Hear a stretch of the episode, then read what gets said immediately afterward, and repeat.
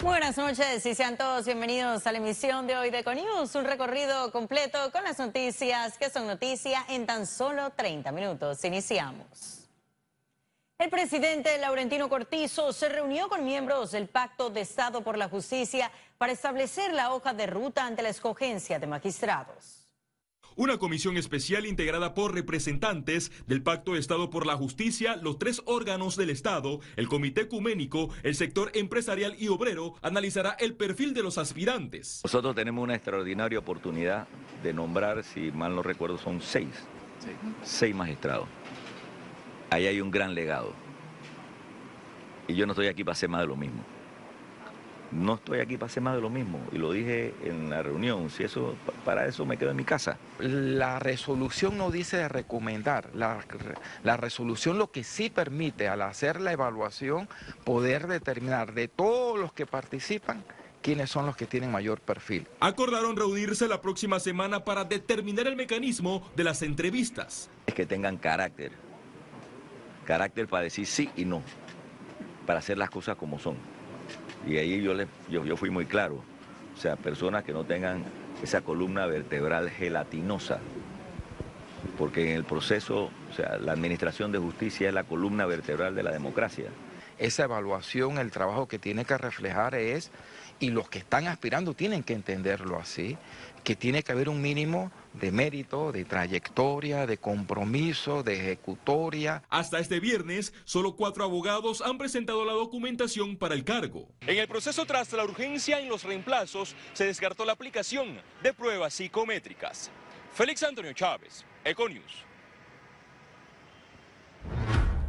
El ex magistrado de la Corte Suprema de Justicia, Harley Mitchell, fue designado ese viernes como representante del órgano ejecutivo en el Pacto de Estado por la Justicia. Mientras el Ejecutivo no esté sentado en el pacto, se puede hablar de cualquier otro tipo de reunión, pero no pacto de Estado por la Justicia. En el desarrollo de la reunión, el presidente eh, designó al doctor Harley Mitchell como el representante del Ejecutivo ante el Pacto de Estado por la Justicia, lo cual es una decisión muy acertada, dado la experiencia en los temas judiciales del doctor Mitchell y su recorrido eh, en, en distintos escenarios, será sin lugar a dudas un valioso aporte para esta mesa de trabajo. Y el Consejo Nacional de Trabajadores Organizados seleccionará la próxima semana al representante del sector obrero para el Pacto de Estado por la Justicia. Ese es un acto que realmente nosotros debemos ponderarlo muy bien, porque eh, nosotros también tenemos derecho de opinar y también yo creo que no solamente para escoger los magistrados de la Corte, sino para otros aspectos eh, más, más, más, más relevantes también y, creo que es una situación sumamente, este, diríamos, eh, que, podría verse mejor y tratar de equivocarse menos con los magistrados de la Corte Suprema de Justicia. El magistrado Olmedo Arrocha exhortó a la procuradora Kenia Porcel a iniciar las investigaciones por supuestas ventas de fallos en la Corte Suprema de Justicia. Bueno, muy lamentable. En la reunión de hoy del Pacto de Estado en la que tuvimos presente en nombre del órgano judicial, le pedimos formalmente a la Procuradora que inicie las gestiones que sean necesarias, ya sea para confirmar o para desvirtuar eh, lo que se está divulgando. Eh, la Administración de Justicia ya está lo suficientemente golpeada y esto necesita ser esclarecido, por supuesto. Y este sábado se cumplen 42 años de la firma de los tratados Torrijos-Carter.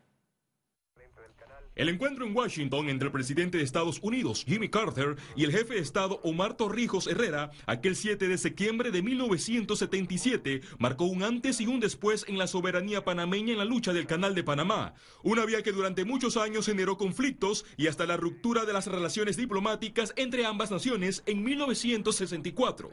El gran legado es que los panameños hayamos asumido ese recurso y lo hayamos sabido mejorar. Eh, desarrollar más que incluso que como lo desarrollaron los norteamericanos. Sin estos dos tratados, una generación de patriotas hubiese sido condenada a recurrir a la lucha armada.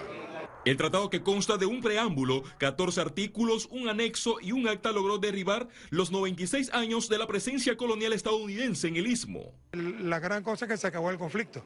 Ya no hay manifestaciones ante la Embajada de Estados Unidos, ya no hay manifestaciones protestando porque hayan lesionado a alguien, porque se haya producido un incidente. Ganó Panamá. Y por supuesto se derrotó esa mentalidad ultraconservadora, eh, colonialista, que quería perpetuar el dominio sobre un territorio que ellos establecieron allí un gobierno propio.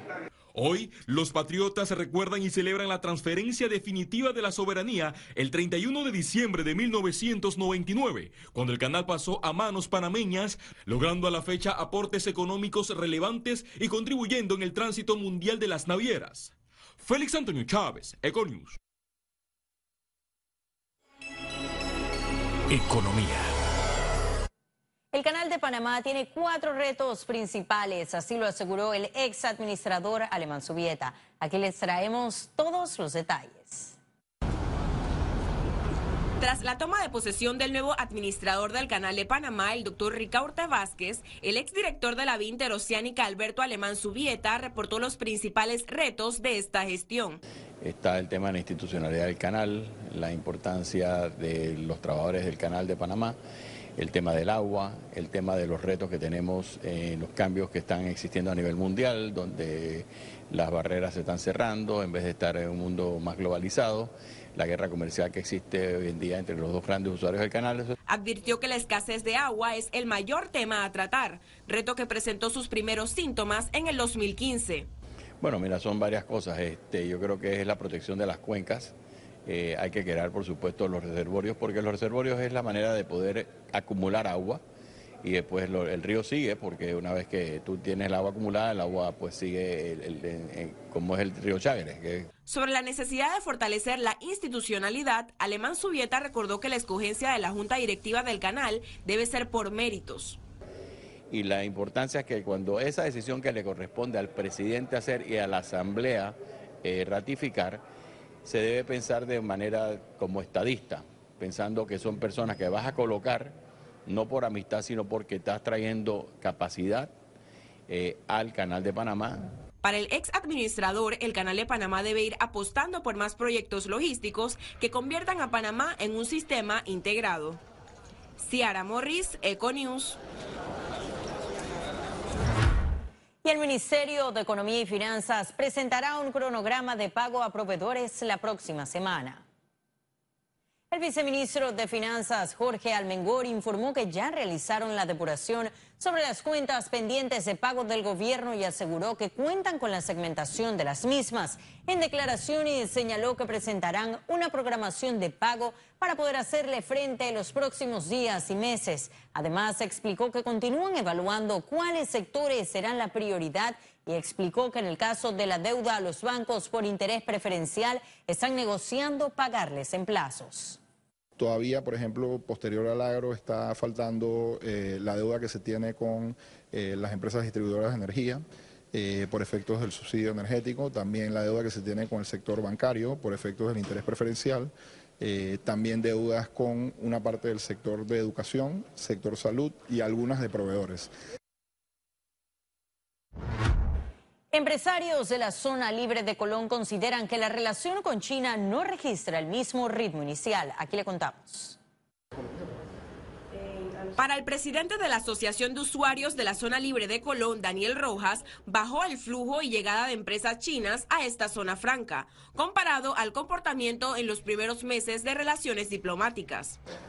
Sí hemos visto que China ha bajado la intensidad de sus trabajos en, ciertos, en ciertas áreas ha paralizado trabajos y, no sé cuál, cuál, es el, cuál es el sentir del gobierno chino.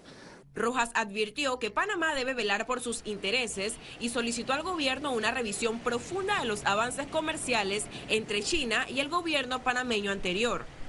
Eh, queremos que China haga lo mismo, no que venga a hacer solamente trabajos, sino que venga a invertir, a generar empleomanía, a adecuarse a las leyes panameñas, como lo han hecho todas las demás naciones que tienen intereses en este país. El gremio empresarial respalda al gobierno en la idea de no atender con premura la negociación con China. Tras el inicio de gestión de la nueva administración gubernamental, el Ministerio de Comercio e Industria solicitó evitar las presiones en la negociación comercial con China y Panamá. La última información fue que ya no se trata de un tratado de libre comercio, sino un acuerdo de alcance parcial. Ciara Morris, Econews. Y ahora sí ha llegado el momento de conocer un resumen de la jornada bursátil de este viernes 6 de septiembre. Adelante. El Dow Jones cotizó en 26.797 con 46 puntos, sube en 0.26%. El IBEX 35 se situó en 8.990 con 10 puntos, un descenso de 0.029%, mientras que la Bolsa de Valores de Panamá cotizó en 452 con 55 puntos, sube en 0.14%. Ahora veamos en detalle el volumen negociado en la Bolsa de Valores de Panamá.